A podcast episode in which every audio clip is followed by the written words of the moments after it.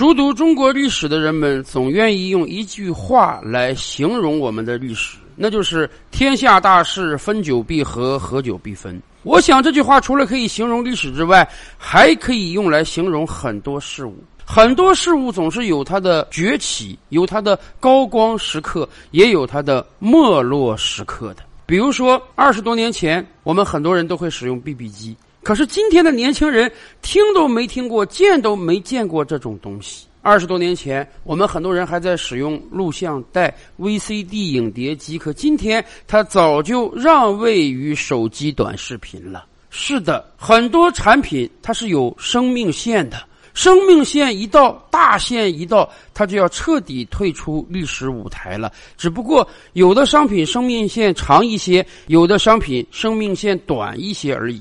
比如说，大概在十年之前吧，诺基亚大概拿下了全球接近百分之四十的手机份额。然而，今天你还看得到诺基亚手机吗？或者再举一个例子，大概也就五六年前吧，三星手机在我国市场上敲下来了百分之二十的市场份额。可是今天，你还找得到三星手机在我国售卖吗？当然，还有一种商品。有可能就在最近这几年会慢慢走向它的生命晚期的，这就是燃油车。大概一百多年前，第一辆燃油车在德国诞生之后。它就大行其道。德国、美国、日本、韩国这些老牌或新兴的资本主义强国都建立了庞大的汽车产业，也因此他们的经济非常发达。我想，如果五年之前、十年之前有人跟你说燃油车有一天会走到尽头，你绝对认为这个人是疯子。然而，今天燃油车恐怕已经迎来了。它的诺基亚时刻，要不了多久，燃油车真的有可能彻底告别历史舞台，而且这个速度远比你我想象的要快得多。大概几年之前吧，电动车相对还是小众的，电动车的市场份额都只是个位数的。虽然世界各国都制定了未来十年、十五年、二十年之后要禁售燃油车、要全力推电动车的政策，但是相对而言啊，大家都不相信电动车这样一个新生事物，它有可能挑战得了庞大的燃油车世界吗？然而。十多年前，当第一部 iPhone 手机刚刚诞生之时，谁能想象得到，今天全球售卖的所有手机，甭管是美国产的还是我国产的，甭管是上万块钱一部的还是千八百块钱一部的，它们长得都是一模一样的，都和初代 iPhone 几乎是一个模子刻出来的。是的，有时候新生事物的力量就是这样可怕呀，它的成长速度远超你我想象。为什么？因为当一个新生事物崭露头角之时，它的成长一定是加速度的。婴儿的成长率那绝对是比青年、中年人要快得多的。人一旦进入到了中老年，那就没有成长，只有衰老了。今天虽然从各国政府制定的政策上看，电动车还要十年、二十年才能取代燃油车，但是。由于这个既定的趋势在，所以越来越多的人开始抛弃燃油车而选择电动车了。就拿我国市场为例，咱们都知道，因为疫情的影响，今年上半年整体上看呢，我国汽车产销量不是太好，尤其是在三四五月份，疫情影响嘛，大家手里就没有钱，也出不了家门，所以减少了买车的可能。然而到了六月份。疫情消散了，经济成长恢复了，所以汽车的产销量也回正了。根据前两天有关部门发布的数据称啊，六月份我国交强险新车上牌一百九十三万辆，同比增长百分之十四点五，这是自去年七月以来车市近一年以来的同比正增长。很多汽车经销商是长出一口气啊，可算盼来曙光了，可算正增长了。然而仔细看数字啊，很多人不由得得倒吸一口凉气。为什么？因为虽然总增长率是百分之十四点五，但是汽油车和电动车的成长率是完全不同的。新能源汽车六月份同比增长了百分之一百二十九点一呀。而传统燃油车的销量在六月份是同比下滑百分之二点六的，什么意思？即便市场形势转好了，即便疫情消散了，即便我们复工复产了，但是燃油车的销量还是下滑。如果不是电动车大行其道，那么对不起，六月份我们整体数据还是很拉垮的。而且大家知道吗？前不久，为了提振消费，国家相关部委出台了空前利好的政策，就是为了促进燃油车的销售。三十万以下的车型，排气量二点零以下的车型，你买车购置税是可以减半的，最高你能省一两万块钱之多呀！而且有些燃油车厂商为了能把自己的车推销出去，他们的车售价可能高一点，排量可能大一点，享受不到国家这个优惠怎么办？没关系，厂商自己贴钱来补贴你。在这样大的空前的优惠力度之下，燃油车的实际销量同比竟然还是降低的，这简直让人不敢想象啊！也就是说，广大消费者明知道你现阶段买燃油车可以在购置税上省很多钱，可是大家还是把购车的目光投到了电动车。看今年上半年的数据就更清楚了。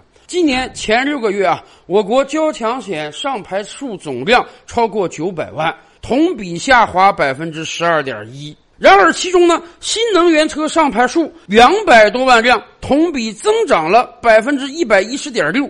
换句话讲啊，如果不是新能源车同比多卖出来了两倍，那么咱们这个整体汽车数据还不知道要拉垮到什么状态呢？新能源车的渗透率啊，从二一年同期的百分之九点五六，一下子提升到了。二二年上半年的百分之二十二点九，同比增长了百分之一百三十九点五四。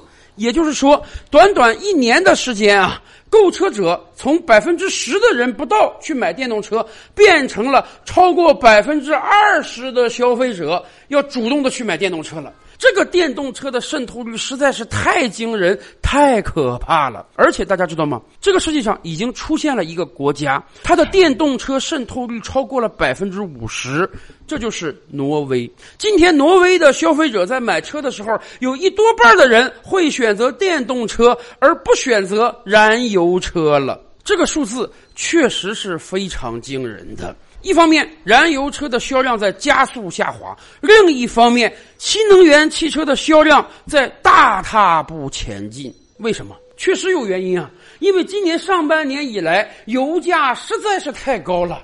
俄乌战争的影响，国际油价一度冲到一百三十美元一桶了，马上就要触及到我国汽油调价的天花板了。上个月，很多城市。都已经进入到了汽油石时代。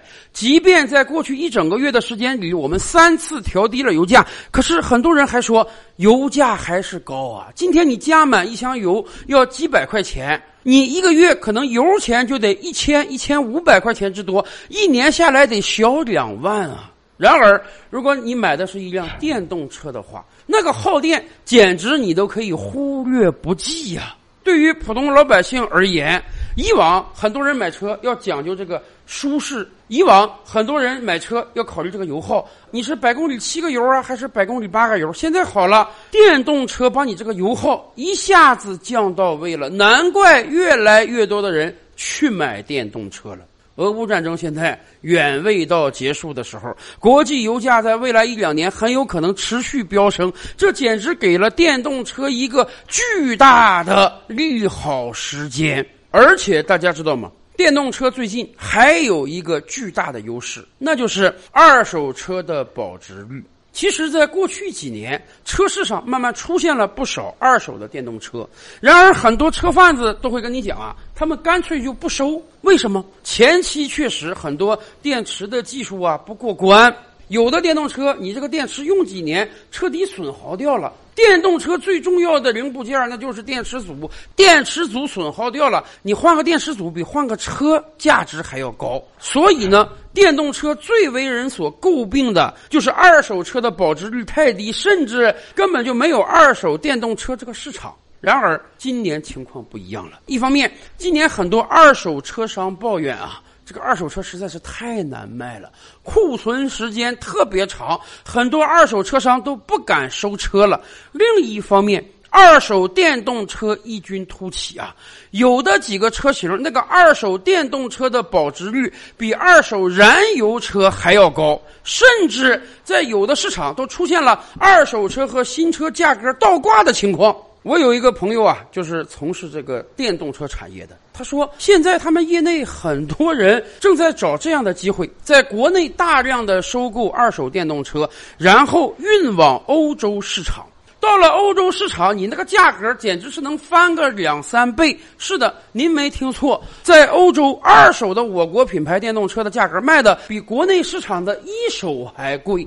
为什么？因为今天一方面欧洲人遭遇到了能源危机，汽油价格特别高，他们特别想买电动车；另一方面呢，产能的问题，他们买不到电动车，这个订单都排到几年之后了，所以他们宁愿去买个二手的都行。尤其是欧洲很多厂商遭遇到了芯片荒，他们把新车价格提价了。连特斯拉都是这样。去年这个时候，特斯拉几次三番降价，而这一年以来，特斯拉都涨了好几次价。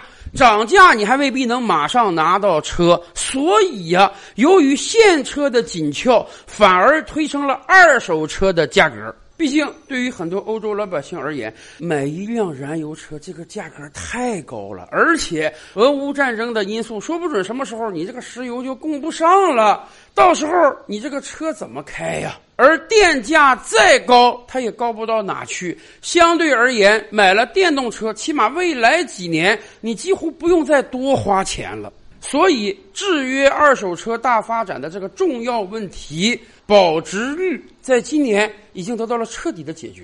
越来越多的电动车的保值率在逐步稳健的提升，一个成熟的二手电动车市场正在慢慢形成。所以。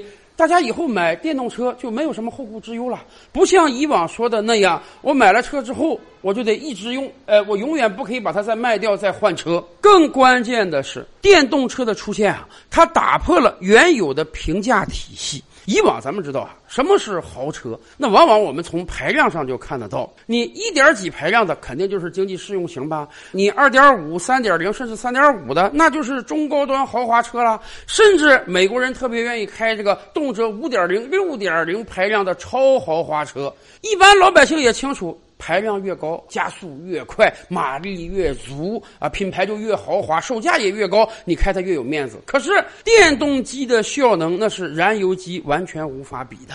十几二十万买的电动车，你那个加速度和马力恐怕比几十万甚至上百万的豪华燃油车还要棒。